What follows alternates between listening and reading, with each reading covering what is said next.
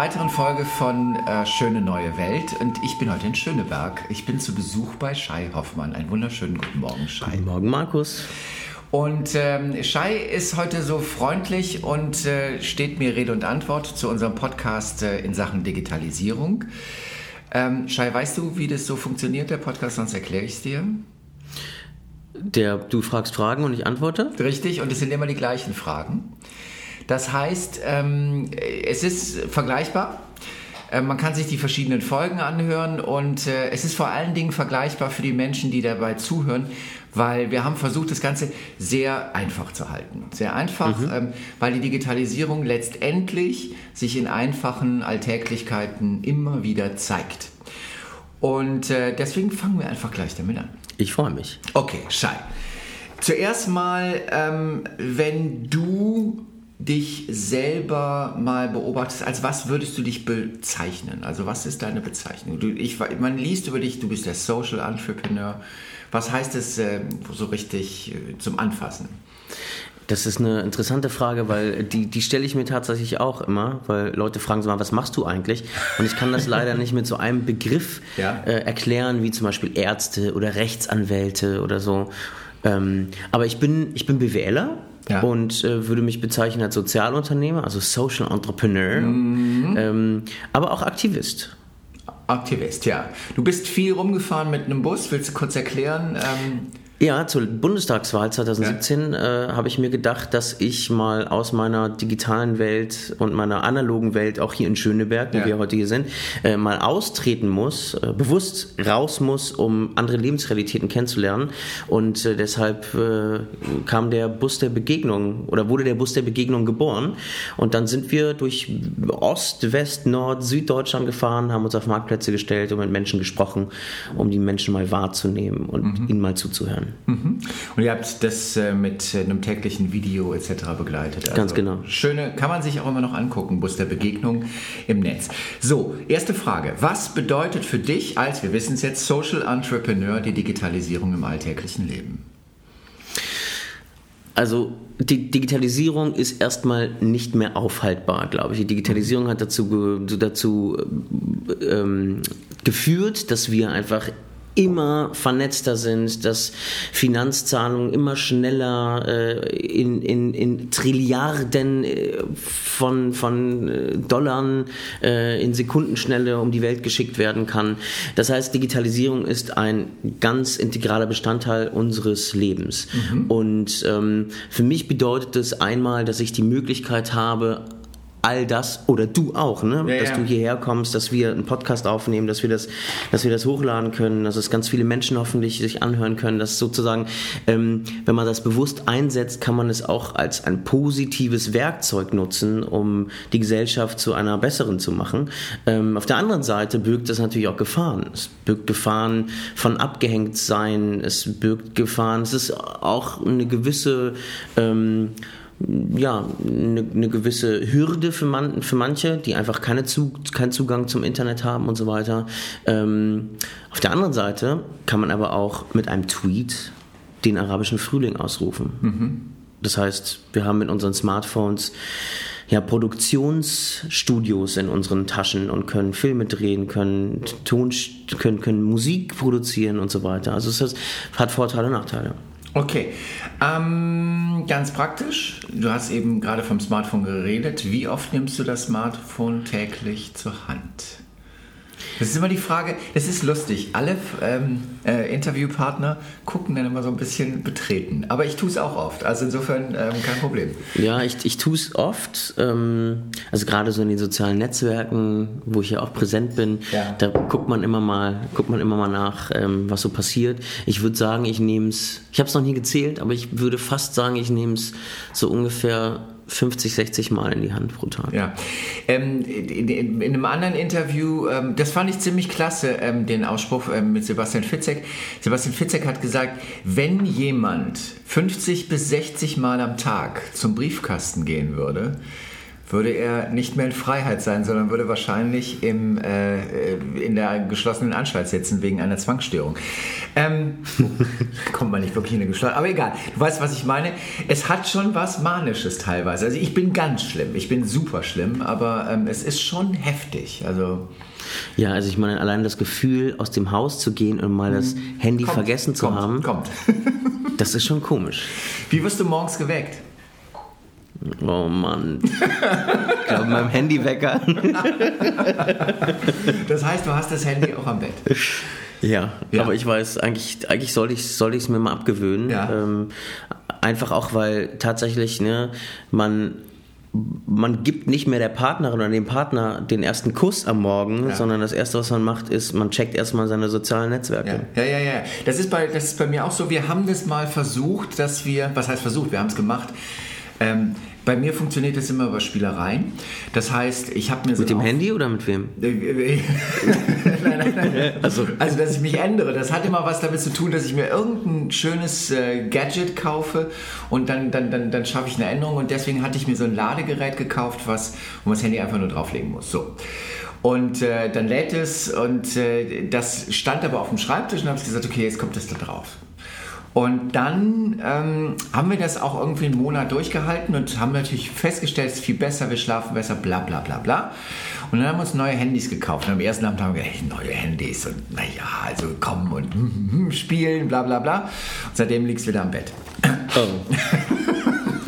Vielleicht müsst ihr dann einfach woanders schlafen. Ja, wahrscheinlich. ihr müsst dann einfach vielleicht auf dem Wohnzimmertisch schlafen ja, oder auf dem Schreibtisch. Ja, ja, ja, ja, ja. Okay, ähm, was machst du, wenn du unterwegs bist zu einem Termin und du hast gemerkt, äh, du hast das Handy zu Hause vergessen? Boah, ey, dann gerate ich in Druck. Ich habe das letztens mal gehabt und habe dann überlegt, oh Gott, wenn ich dann mal nach dem Weg gucken muss, weil es ist ja total selbstverständlich geworden, dass wir das Handy zücken ja. und einfach bei Google Maps gucken oder bei der BVG-App mal gucken, wann die Züge fahren. Und dann musste ich mich so richtig, so richtig besinnen und sagen, hey, dann ist das vielleicht nicht so schlimm, sondern dann kommst du mal mit den Menschen ins Gespräch und fragst mal nach dem Weg oder so. Ähm, und dann, äh, als ich mich dann so ein bisschen frei gemacht habe von diesem, von, diesem, von diesem Druck, irgendwie unbedingt das Handy äh, in meiner Tasche haben zu müssen, ging es mir dann aber auch ganz gut, muss ich sagen. Mhm, Kann ich also öfter gerne mal vergessen. Das ja, Handy. ja, das, also ich ich muss, ich muss dabei immer daran denken, ich habe mal, also wir reden jetzt vom Holozän, Zeiten im Ich habe und was weiß ich. Ähm, und da bin ich mit meiner damaligen Freundin, sind wir ähm, durch Sauerland gewandert.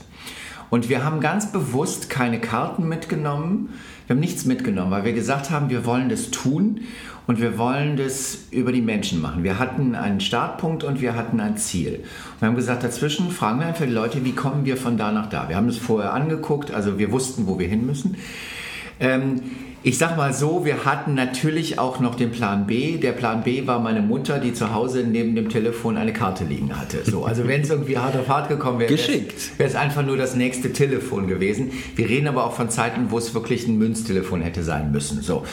Und es war großartig. Es war wirklich großartig, aber heute wünsche ich mir das manchmal, dass man irgendwie, weil man kommt an sein Ziel. Mhm. Man muss Total. halt nur fragen. Ja. Ja, und ähm, insofern, ähm, ich, ich bin aber auch, ich bin gar nicht so äh, auf dem Trip, dass ich denke, Mensch, und ist alles nur schlecht. Und äh, ich denke mir, ähm, das ist eine, auch eine Möglichkeit. Also insofern ähm, kann man es auch anständig nutzen, aber man sollte sich, glaube ich, immer die Freizeit nehmen. Aber ich bin hier gar nicht mhm. zum Predigen, sondern um dich was zu fragen. Wann hast du den letzten Tag mal ohne Handy verbracht? Oder eine Stunde vielleicht? Ah, ich versuche mir mittlerweile äh, so Sonntage, ja. ähm, so handyfreie Sonntage einzurichten. Ähm, und in der Zeit habe ich dann wirklich Zeit, irgendwie meine Lieblingszeitungen oder, mhm. oder Wochenzeitungen zu lesen und äh, einfach irgendwie spazieren zu gehen und nicht ständig aufs Handy gucken zu müssen, weil ich irgendwie vielleicht eine Nachricht bekommen habe und so. Und das ist, äh, das tut echt gut. Also mhm. vielleicht fängt man einfach so an, dass man sagt, okay, äh, erstmal machen wir so, so, eine, so eine Stunde handyfrei mhm. und breitet das dann auf vielleicht äh, oder aus auf einen Tag. Mhm. Ähm, wenn du mit deiner Freundin oder mit Freunden essen gehst, ähm, wo ist dann das Handy? Da versuche ich das Handy tatsächlich bewusst in der Tasche zu lassen. Ähm, und nur in Ausnahmefällen, wenn ich vielleicht eine Verabredung am Anschluss habe, ja. mal kurz rauf zu gucken, ob sich die äh, Anschlussverabredung irgendwie verschiebt. Aber ähm, ich versuche meinem Gegenüber, wenn wir essen gehen, ungeteilte Aufmerksamkeit zu schenken. Mhm. Mhm. Okay. Ähm, von wann bis wann bist du beruflich erreichbar? Per Mail, Messenger, Telefon? Wann schaltest du wirklich digital ab? Also gibt es das? Gibt es die Zeit, wo du sagst? Nee, leider nicht, ehrlich gesagt. Mhm. Ich habe, ähm, ich äh, bin quasi, ich habe mein Handy ja an und mhm. sobald es an ist, pusht es sozusagen die Nachrichten auch runter oder zieht sich runter. Ähm, das heißt, ich bin theoretisch, wenn ich in mein Mail Eingang gucke, bin ich immer erreichbar und mhm. sehe immer die Nachrichten. Also was ich mache, ist, ich ignoriere es am Wochenende. In, am Wochenende, äh, gerade Mail, ist Mailverkehr ist bei mir, also das hat sich, sowas kristallisiert sich ja dann immer aus. Mailverkehr hat sich, ähm, ist größtenteils beruflich, kaum privat. Und ähm, am Wochenende das ist wirklich so, dass, also da bin ich dann so ein bisschen, weiß ich nicht, im Inneren des Herzens vielleicht doch Angestellter, aber es ist so Freitagabend, 18 Uhr ist Schluss. Und wenn dann jemand schreibt, es gibt manchmal gibt es so Fälle, also dass man irgendwie, gerade wenn ja. man im Digitalbereich arbeitet, irgendein Lounge oder so am Wochenende, weil es am Wochenende leichter ist. Das sind aber Ausnahmen. Ansonsten versuche ich irgendwie abends um 18, also freitagsabends um 18 Uhr Schluss zu machen, aber sonst bin ich leider auch viel zu viel erreichbar. Ähm, auch finde ich eine super spannende Frage. Ähm, in welcher Zeit antwortest du auf E-Mails bzw. auf Messenger-Nachrichten? Wie schnell bist du? Oder wie langsam bist du? Ich bin in der Regel ziemlich schnell, ja. wobei ich äh, auch, auch schon so eine Rangfolge habe ähm, an, an Nachrichten, die ich abarbeite. Man bekommt ja mittlerweile auf auf allen Kanälen irgendwie ja. Nachrichten und es ist total unübersichtlich geworden, finde ich. Und ich versuche sozusagen meine E-Mails zuerst abzuarbeiten und äh, gehe dann sozusagen ähm, zu WhatsApp und dann irgendwann zum Messenger von Facebook, weil mhm. ich da auch relativ viele Nachrichten bekomme. Das heißt, ähm, genau, also E-Mails hat auf jeden Fall Prio. Und ich muss sagen, seitdem ich, es sind ungefähr jetzt ein halbes Jahr, seitdem ich eine äh, wunderbare Assistent, Assistenz habe, mhm. ähm, fängt die, äh, die liebe Anna, die vielleicht ja. jetzt auch zuhört, einen schönen Gruß an der Stelle, ähm, die fängt sozusagen meine meine E-Mails ab ja. und äh, entscheidet dann, schickt es mir weiter oder nicht. Und das ist eine riesen Hilfe. Also ja. jeder oder jedem da draußen, ähm, der da einen Vorteil drin sieht mit einer Assistentin oder einem Assistenten, dem empfehle ich das äh, auf jeden Fall. Ja, auf wärmstens. Jeden Fall. Ja, ja, ja. Ähm, Geht es denn bei dir auch manchmal so, dass du sagst, okay, die E-Mail, also ich finde schon teilweise echt heftig, dass wenn ich eine Nachricht nicht innerhalb von einer Stunde beantworte, dass die nächste Nachricht kommt und sagt, willst du nicht mehr mit mir reden? So, äh, ich finde, das hat sich so ein bisschen, also mhm. Früher hast du einen Brief, also die sind immer so diese Scheißsätze, so früher, bla, aber. Früher war alles besser. Nein, nee, überhaupt nicht. aber ähm, es ist halt, ist halt wirklich so die Frage, wenn man einen Brief geschrieben hat, das hat einfach, die Antwort hat eine Woche gedauert. Punkt. Das ja. war so. Und heute, wenn man innerhalb von einer Stunde nicht antwortet, ich, weil ich bin genauso, wenn ich irgendwie sehe, bei WhatsApp, da sind jetzt zwei Häkchen ja. und da kommt keine Antwort, dann denke ich, ist was? Habe ich ja. da was falsch gemacht? Ich will gar nicht wissen, wie viel Ehekrisen oder wie viel Beziehungs- Auses mhm. das ausgelöst hat, ne? weil die Frau sagt, äh, du hast, oder der Mann, du hast meine Nachricht gelesen, aber hast nicht innerhalb von einer Stunde mhm. geantwortet. Ich, ähm, ich bin da pragmatisch und ich antworte, wenn es mir passt. Mhm. So. Und ich, wenn jemand kommt, also ich habe zum Glück, also in der, in der, in der Welt, beziehungsweise in der Branche, in der ich mich bewege, da ähm, wird enorm darauf Wert gelegt, dass man, dass man auch äh, sozusagen Freiräume einräumt ja. und dass man nicht guckt, äh, dass man sofort antwortet. Diese Schnelllebigkeit, die, die ja, die, diese Digitalisierung und auch der Kapitalismus sozusagen äh, uns abbringen, ähm, die sind so ein bisschen glücklicherweise in der Branche, in der ich mich bewege, ähm, lahmgelegt. Ja, ja. Oder da ist ein Bewusstsein für da. Aber ich finde es einen spannenden Punkt, was du sagst, von wegen, dass Beziehungen daran kaputt gehen. Ich, ich bin ein ganz großer Freund, dass man einen Digitalisierungskommunikationskurs macht. Das, und ähm, ich bin auch ein ganz großer Freund davon, dass man sagt, innerhalb von Organisationen. Also in Schulen, finde ich. In Schulen, ne? dass, dass, dass ja. man irgendwie auch klärt und sagt, es mhm. ist okay, wenn ich eine Nachricht erst am nächsten Tag, das ist nicht schlimm. Oder es ist nicht okay. Aber dann weiß ich, wo ich mich drauf einlassen kann. Und ähm, ja. weil es sind letztendlich ja, versuchen wir mit den Kommunikationsregeln, die wir über Jahre gelernt haben, die meisten von uns haben das noch in der Zeit, wo es noch nicht so viel Digitalisierung gab, gelernt. Ähm, wenn es auch schon meine Kinder sind halt damit groß geworden, aber mhm. egal.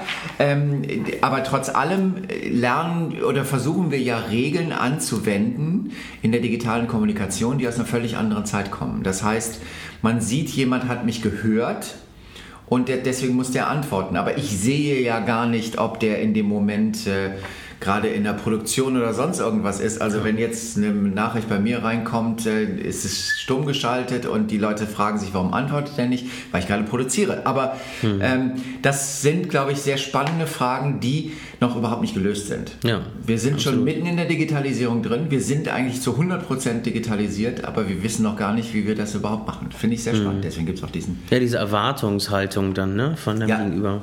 Ja. ja.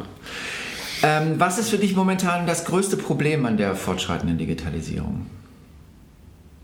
Das größte Problem an der Digitalisierung ist meines Erachtens, dass wir auch so ein Stück weit das, was, was du sagst, ne, dass, das, ähm, dass das Verhalten der Menschen, wie sie auf diese Digitalisierung reagieren, so ein bisschen hinterherhinkt in vielen Fällen. Und ich finde auch, dass wir, dass es nicht äh, damit gemacht ist, dass der Digitalpakt verabschiedet wird, mhm. sondern wir müssen vor allen Dingen darüber reden, wie verändert sich denn eigentlich unser, unsere, unsere Gemeinschaft, unsere Arbeit infolge der Digitalisierung? Mhm. Ähm, der Digitalpakt ist gut und schön, ne? aber die Konsequenz daraus ist viel wichtiger. Unsere Kinder und die Kindeskinder, die werden ganz andere Jobs machen, ganz anderen Arbeitsverhältnissen stecken und ich glaube, dem ähm, wird noch nicht so eine Wichtigkeit zugeschrieben, die ich mir erhoffen würde. Ähm, gleichzeitig ähm, ja, gleichzeitig habe ich natürlich auch Angst davor, dass man sozusagen mit den, es gibt ja wahnsinnige Cyberkriege. Ich war mhm. einmal in einer Firma in Israel, ähm, die macht so Cyber Security. Ja. Und in der Empfangshalle hing ein riesen Bildschirm und dieser Bildschirm hat in Echtzeit die ganzen Cyberangriffe auf der ganzen Welt gezeigt. Also von wo aus Cyberangriffe ja. gerade zur Sekunde sozusagen äh, abgehen. Und das waren bis zur Mittagszeit, ich war so um 12, 1 war ich da, und bis zur Mittagszeit waren schon 12 Millionen Cyberangriffe gezählt. Ja. Also das heißt, ich glaube, dass wenn wir über, über Konflikte und Kriege sprechen, dass wir äh, zukünftig auch über, über Cyberkriege sprechen müssen und äh, sozusagen gucken müssen, was bietet die Digitalisierung für Möglichkeiten, äh, sich in Atomwerke einzuhacken und vielleicht die Gott bewahre, die Atombombe auszulösen. Ich glaube, also es gibt ja noch wesentlich äh, konkretere Gefahren. Also man müsste einfach nur die Wasserversorgung von Berlin äh, sich einhacken, die digitalisiert ist. Und ähm, ja. das ist ein Problem. Das, ist ein Riesenproblem. das wird ein Riesenproblem werden. Ja. Ähm, okay. Ähm, hast du Angst davor, ähm, dass die Digitalisierung, äh, dass du da mal hinterherhinkst, also nicht mehr mitkommst und ähm, dich so von den technischen Entwicklungen abgehangen fühlst? Das ist so lustig, Markus. Ich hatte, ich habe mir, ich habe mir echt vor kurzem genau diese Frage gestellt. Ja. Ich habe gefragt, was mache ich denn eigentlich? Also ich, ich glaube, zum einen hilft, äh, äh, hilft es, wenn man sich reproduziert, wenn man Kinder in die Welt setzt ja. ähm, und an den Kindern und an den Kindern dran bleibt mhm. und guckt, was für, ein, was für eine Entwicklung sozusagen, äh, äh was für Entwicklungen adaptieren die Kinder, äh, mhm. technische Entwicklung, ähm, und dann immer Interesse zeigen. Ich glaube, wenn man, wenn man eine gewisse Neugier Neugierde hat und offen äh, Dingen im Leben äh, ist, dass man dann sich vielleicht auch nicht so abhängen lässt. Also ich bin schon sehr, ich würde schon sagen, dass ich technikaffin bin. Ähm, aber es gibt, also ich, ich glaube, es gibt Dinge, von denen die, die können wir uns gar nicht vorstellen, was da draußen passiert gerade, an welchen, an welchen Dingen Menschen arbeiten, äh, die kreativ sind, die forschen.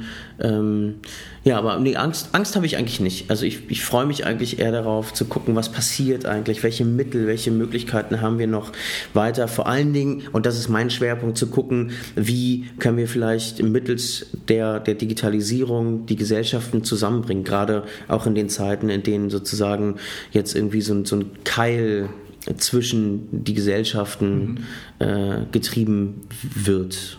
Also ich, ähm, ich, ich unterschreibe das alles, was du sagst. Äh, was mich manchmal beunruhigt ist, dass wir zwei und auch die ganzen Menschen, mit denen ich mich unterhalte ähm, in diesem Podcast und auch die meisten Menschen, mit denen ich mich sowieso unterhalte, wir sind ja eigentlich auch, wir leben ja in einem Ghetto, wir leben, leben in einem Elitenghetto. Mhm. Also das muss jetzt gar nicht unbedingt finanzielles, ähm, finanzielle Elite sein, sondern ähm, es ist ja auch eine intellektuelle Elite. Mhm. Ich habe viele Jahre ähm, Radio moderiert und da lernt man teilweise Menschen kennen, wo man sich fragt, okay, das ist die Realität. Also, mhm. und dann stellt man auch fest, das ist, ähm, da habe ich manchmal so ein bisschen Angst, weil ich glaube, dass wir schon aktuell ein Problem haben, dass nämlich eine Menge Menschen digital völlig abgehängt sind. Also die haben vielleicht alle ein Smartphone und so, aber die wissen äh, überhaupt nicht, was sie damit machen und haben auch überhaupt keinen Zugang dazu. Weil sie halt, natürlich ist es wichtig, sich hinzusetzen und zu sagen, ich tausche mich aus mit Menschen, mhm. aber was die Frage ist, wenn du kein Netzwerk hast, mit dem du dich austauschen kannst, beziehungsweise das Netzwerk, auf das du zurückgreifen kannst, einfach nicht das Netzwerk ist, was diese, dieses Wissen hat, dann haben wir, glaube ich, ein großes Problem, weil das ist ein gesellschaftliches Problem. Das Problem ist, wir werden das heute Morgen nicht lösen. Aber ich frage mich auch ein bisschen, Markus, ja. müssen wir eigentlich immer digital on edge sein. Mhm. Also ist das nicht auch so ein, so ein, so ein gewisses, äh, ja, so ein gewisses Korsett, was die Gesellschaft einem anlegt mhm. und sagt, hey, wir müssen sogar die digital Abgehängten unbedingt mitnehmen. Ja. Das ist ja ein bisschen das, was jetzt sozusagen mit der, mit der Ost-West, mit dem Ost-West-Konflikt passiert, ja. ne? Ähm, dass man jetzt sagt, hier, wir müssen den Osten unbedingt digitalisieren, wir brauchen Glasfaserkabeln, die wir überall auslegen.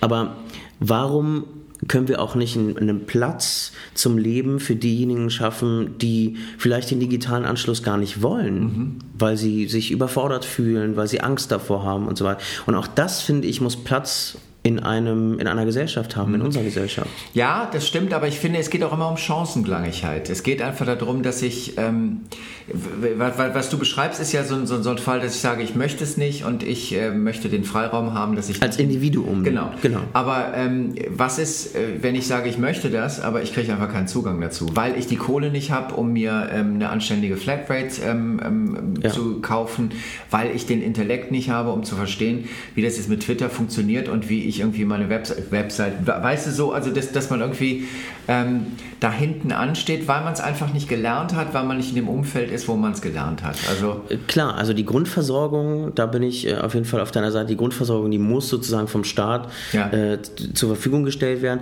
Einfach auch aus dem Grund, dass wir, äh, wenn wir jetzt schon wieder in die, in die äh, ökonomische ja. Ebene gehen, dann müssen wir einfach wettbewerbsfähig bleiben. Ja. Oder wir, aber auch das könnte diskutiert werden. Ne? Was bedeutet, warum müssen wir wettbewerbsfähig sein? Können wir nicht mehr in Kooperation denken, ja. anstatt in Wettbewerb. Also äh, das glaube ich dann äh, irgendwie Wirtschaftsphilosophie auch ein Stück weit, aber klar, die Grundversorgung, das, das Angebot, dass man es nutzen kann, zur Verfügung zu stellen, das, das finde ich äh, absolut, ja, absolut nötig. Wir problematisieren, wir wollen auch nach vorne gucken, was für dich das größte Plus der Digitalisierung die, die, die, die Möglichkeit, dass ich einfach über Facebook an meine ganzen Follower schreiben kann, hey Leute, wir müssen einfach raus aus unserer Blase. Wir müssen uns mit Leuten da auf Marktplätzen unterhalten und dann ähm, und dann finden die das gut und geben uns Geld in Crowdfunding-Kampagnen, schauen sich die Videotagebücher vom Bus der Begegnung oder vom Demokratiebus oder vom Integrationsbus an und sind sozusagen ein Teil davon, auch wenn sie physisch nicht mit uns reisen, sind sie aber trotzdem dabei und können das wiederum weitererzählen äh, in ihrem analogen Leben. Also das ist, das ist ein Riesenplus, was dann wiederum die Netzwerke als Betreiber daraus machen mit Daten und so weiter. Das ist wieder eine, eine komplett andere Frage. Mhm. Aber ja, dass, dass, dass wir vernetzt sind, dass, dass ich irgendwie, wenn ich, wenn ich ein gutes Restaurant suche oder wenn ich, weiß nicht, einen Kinderwagen suche für mein Kind, was geboren wird irgendwann ähm, und ich da draußen die Menschen habe, die sagen, hey, du kannst hier meinen Kinderwagen haben oder mhm. hier ist das super Restaurant. Das ist ja ein riesen, riesen Plus der Digitalisierung, mhm. finde ich. Mhm. Ähm, was, also das ist, ja, das ist so eine Frage, da könnte man eigentlich einen eigenen Podcast drüber machen, aber was hältst du von künstlicher Intelligenz? Ist das für dich eher Segen oder ist das für dich eher Fluch? Ich glaube, das kommt da auch wieder drauf an, inwiefern sich die künstliche Intelligenz ähm, die Vormacht sichert und sozusagen irgendwann schlauer ist als der Mensch und äh, die künstliche Intelligenz sozusagen immer dazulernt und sich verselbstständigt. Mhm. Insofern sie immer noch kontrollierbar bleibt und nicht ähm, und nicht selbstbestimmt werden kann, vor allen Dingen auch durch Cyber, Cyberangriffe und so weiter, halte ich das äh, für in manchen, äh, in manchen Branchen sicherlich für, für einen Gewinn wenn ich jetzt daran denke, dass, weiß ich nicht, ähm, ich habe zum Beispiel mal von einer Firma gehört in Israel, die haben äh, so ein Operationsbesteck entwickelt, ähm, äh, also so ein Roboter ja. sozusagen, der Tumore weg, wegmacht und der nochmal eine ganz andere Möglichkeit hat zu gucken, ob umliegende Gewebeteile sozusagen auch betroffen sind von dem Tumor. Und wenn das, äh, wenn, wenn, wenn diese Maschine das, diese Daten auch mit speichern kann und sozusagen von Operation zu Operation lernt und da dieses, äh, diesen Erfahrungsschatz sozusagen bei jeder Operation äh, einsetzen kann, dann ähm, könnten wir wirklich irgendwann, wie Jens Spahn auch letztens erst meinte, den Krebs besiegt haben. Ne? Mhm. Also das kann schon auch, äh, kann schon auch Vorteile haben. Aber wir müssen uns auch bewusst sein, dass es, dass es gefährlich ja, werden könnte. Also das, das bringt mich immer wieder in die, die ganze Diskussion, dass ich denke, ähm, was mir gerade fehlt, ist ähm, eine politische Kontrolle dieser ganzen Entwicklung. Also weil ich glaube, ähm, ich weiß nicht, ob es das jemals schon gegeben hat, diesen Zustand, dass ähm, die Welt, dass gesellschaftliche Entwicklungen privatwirtschaftlich gesteuert werden. Also ich finde es, ich finde es zum Beispiel großartig, da ist so dieses Kind in mir, dieses, ne, das gerne Gadgets hat und wenn ich mir anhöre, was Google mit seiner Sprachsteuerung heute hinkriegt, also es gibt dieses, kann man überall googeln, ähm, dieses äh, Beispiel, ähm, dass die Sprachsteuerung irgendwie beim ähm, Friseur anruft und einen Termin ausmacht mhm. und irgendwann merkst du einfach nicht mehr, dass es der Computer, der ja, spricht, ja, und das ist der, Mensch, ich, ja. ja. Das ist einfach total faszinierend. Aber ähm, was mich daran wahnsinnig stört, ist, es gibt keinen Politiker, der sagt, wollen wir das oder wollen wir das nicht? Und wenn wir das wollen, wie wollen wir das? Also möchte ich eigentlich, dass jemand in meinem Namen anrufen kann. Ähm, beziehungsweise, was du eben gesagt hast, wenn ich diese Sprachsteuerung nutze ähm, und ich nutze sie auf meinem Smartphone, was also wenn man sich das rein technisch anguckt, ähm, wirklich ein, ein Sicherheitsfiasko ist, weil man kommt in dieses Smartphone rein über WLAN, über was weiß ich was und ähm, dass es die Tür und Tor dafür geöffnet wird, dass diese künstliche Intelligenz, die ich jetzt schon nutzen kann auf meinem Smartphone, ähm, dass die von außen gesteuert wird und jemand in meinem Namen irgendwo anruft. Also das sind so Geschichten, wo mir einfach so eine politische Guidance fehlt, was größtenteils, glaube ich, mit Kompetenz zu tun hat, weil ähm, in der Politik wenig Kompetenz in Sachen ähm, Digitalisierung ist, was ja auch immer wieder angemahnt wird. Genau. Ja. Und äh, da, da, also da habe ich so ein bisschen Schiss vor, weil ich irgendwie denke, du hast 100% recht, also gerade diese, dieser Operationsteil oder, oder medizinische Teil, ähm, da gibt es ganz viel... Ähm, also wenn ich als Operateur da stehe und etwas rausschneide, was da alles passiert, emotional und etc. Ähm, und ich habe überhaupt nicht diese Coolness, die eine künstliche Intelligenz hat, die einfach sagt, ich kann dieses ähm, äh, Gewebe jetzt einfach testen, das ist krankes Gewebe, mhm. das muss weg, daneben ist gesundes Gewebe, ich kann genau die Grenze definieren, ja. bla bla bla und mhm. Schnitt und alles ist gut. Das kann ein Mensch nie leisten. Ähm, das hat Vorteile, dass das nie leisten kann, äh, weil Emotionalität ja auch was Schönes hat, aber in diesem Bereich hat es keine Vorteile. Hm. 100% d'accord, aber wie weit geht es? Und da finde ich, da fehlt mir wirklich so eine, so eine politische Guidance, also die Menschen, die irgendwie, ähm, letztendlich gibt es, es gibt den, äh, die Ethikkommission, es müsste eigentlich auch eine Digitalisierungskommission geben, die jeden Tag sich zusammensetzt und sagt, guck mal, hier gibt es dieses neue Tool, was halten wir davon? Ja. Und es geht gar nicht darum, irgendwas zu verbieten. Es geht eigentlich darum, ähm, Regeln aufzustellen. Und diese Regeln müssen auch gar nicht ähm, ähm, ähm, ähm direktiv sein, aber dass wenigstens irgendjemand mir so quasi als leuchtende Sonne am Ende des Horizonts sagt, das ist gut, da sollst du ein bisschen mhm. vorsichtig sein. Ja, definitiv. Also auch so ein Bundesministerium für, für Digitalität ja. oder Digitalisierung. Ähm, das äh, sollte man auf jeden Fall in Anbetracht der ne, sich, sich ändernden Welt auf jeden Fall in Betracht ziehen. Ähm, aber das bringt mich sozusagen auch auf einen anderen Punkt. Ich meine, ähm, gerade dieses Jahr wird ja das Grundgesetz ja. 70 Jahre alt. Ja. Und ich meine, das Grundgesetz regelt ja schon relativ viel und gerade mit den ersten Artikeln, die die Menschenrechte mhm. auch äh, sozusagen sichern, ähm, wie die Würde des Menschen ist unantastbar, die Religionsfreiheit und so. Und daraus kann man, glaube ich, auch ganz viel herleiten, wo auch Grenzen der, der künstlichen Intelligenz sein könnten. Ne? Also insofern, äh, sobald sozusagen eine künstliche Intelligenz ähm, die Würde des Menschen äh, antastbar macht, ja. ähm, sollte sozusagen da auf jeden Fall ein Deckel rauf, äh, raufgelegt werden. Aber dann natürlich nicht erst dann, weil dann ist es wahrscheinlich zu spät, sondern da bin ich auch auf deiner Seite. Es braucht einfach die Kompetenz ähm, aus äh, Politikern, aber auch Nicht-Politikern und Verbänden und so weiter ähm, und vor allen Dingen Bürgern und Bürgerinnen ne, der Zivilgesellschaft, um das gemeinsam zu gestalten und nicht wieder sozusagen dieses Gefälle zu haben, so die da oben, mhm. die, äh, die machen da jetzt irgendwie was, was ich gar nicht als Bürger oder Bürgerin äh, durchblicke. Ja, ähm, ja, 100 Prozent. Also das ist, ähm, ich, ich aber ich würde mir wirklich, also ich habe mich mal ähm, mit einem Datenschutzbeauftragten auf irgendeiner Podiumsdiskussion gestritten bis aufs Messer, weil es mir einfach sowas von gegen den Strich ging, dass dieser Mensch emotionalisiert Dinge erzählte, die technisch einfach völliger Blödsinn waren. Also wo ich mich dann wirklich ärgere, weil ich glaube, und das ist natürlich auch der Vorteil der ganzen ähm, Digitalindustrie, da gibt es eine wahnsinnig technische Kompetenz und mit dieser technischen Kompetenz werden einfach Menschen ausgespielt. Weil ähm, es ist machbar, deswegen tun wir es. Und ähm, auf der anderen Seite gibt es nicht die Menschen, die sagen, okay, es ist machbar, deswegen kann ich weiterdenken und kann sagen, okay, das wird irgendwann mal dazu führen, dass.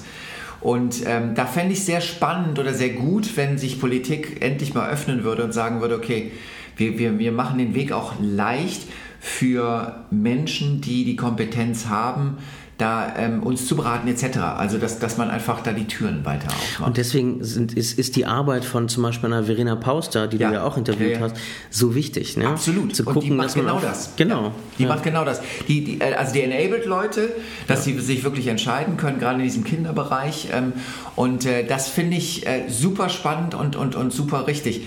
Aber sie ist auch keine Politikerin. Weißt du, und ähm, das, das, ähm, ich will das gar nicht irgendwie alles abschieben. Ich finde auch diese, diese ähm, Selbstregulierung der Gesellschaft, das ist auch wunderschön. Nur wenn ich mir dann angucke, was eine. Also wir haben das im Januar haben wir das erlebt.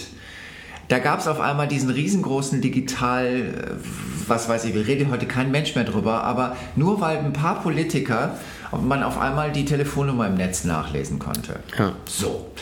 Und äh, da hat es einen Riesen und Russland und was weiß ich, letztendlich, äh, ich weiß nicht, ob das alles so wirklich stimmt, aber ähm, hat man festgestellt, es war ein, eigentlich nur ein frustrierter Schüler, der es getan hat.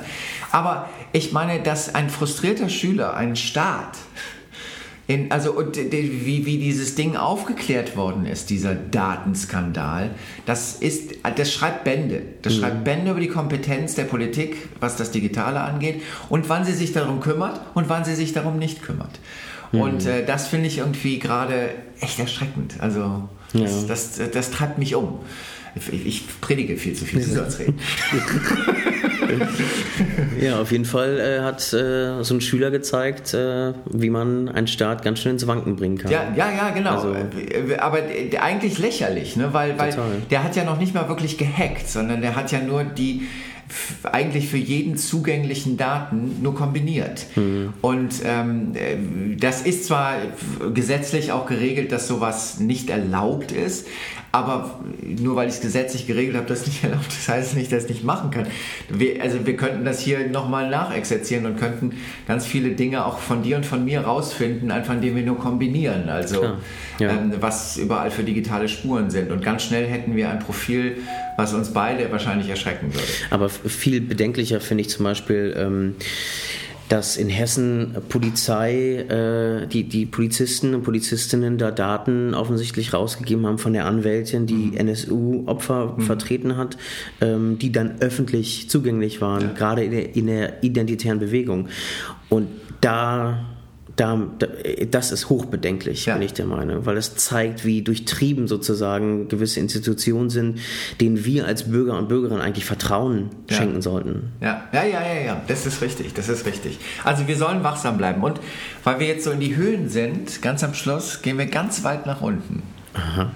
Es gibt immer die gleiche Frage. Ich bin natürlich total klug und weiß die ganzen Antworten. Nein, ich habe es hier stehen. Aber ähm, ich frage immer, was bedeutet eine kleine Endung oder sonst irgendwas in Dateien, ähm, damit am Schluss die Leute auch sagen, Mensch, bei dem Podcast haben wir auch was gelernt. Okay.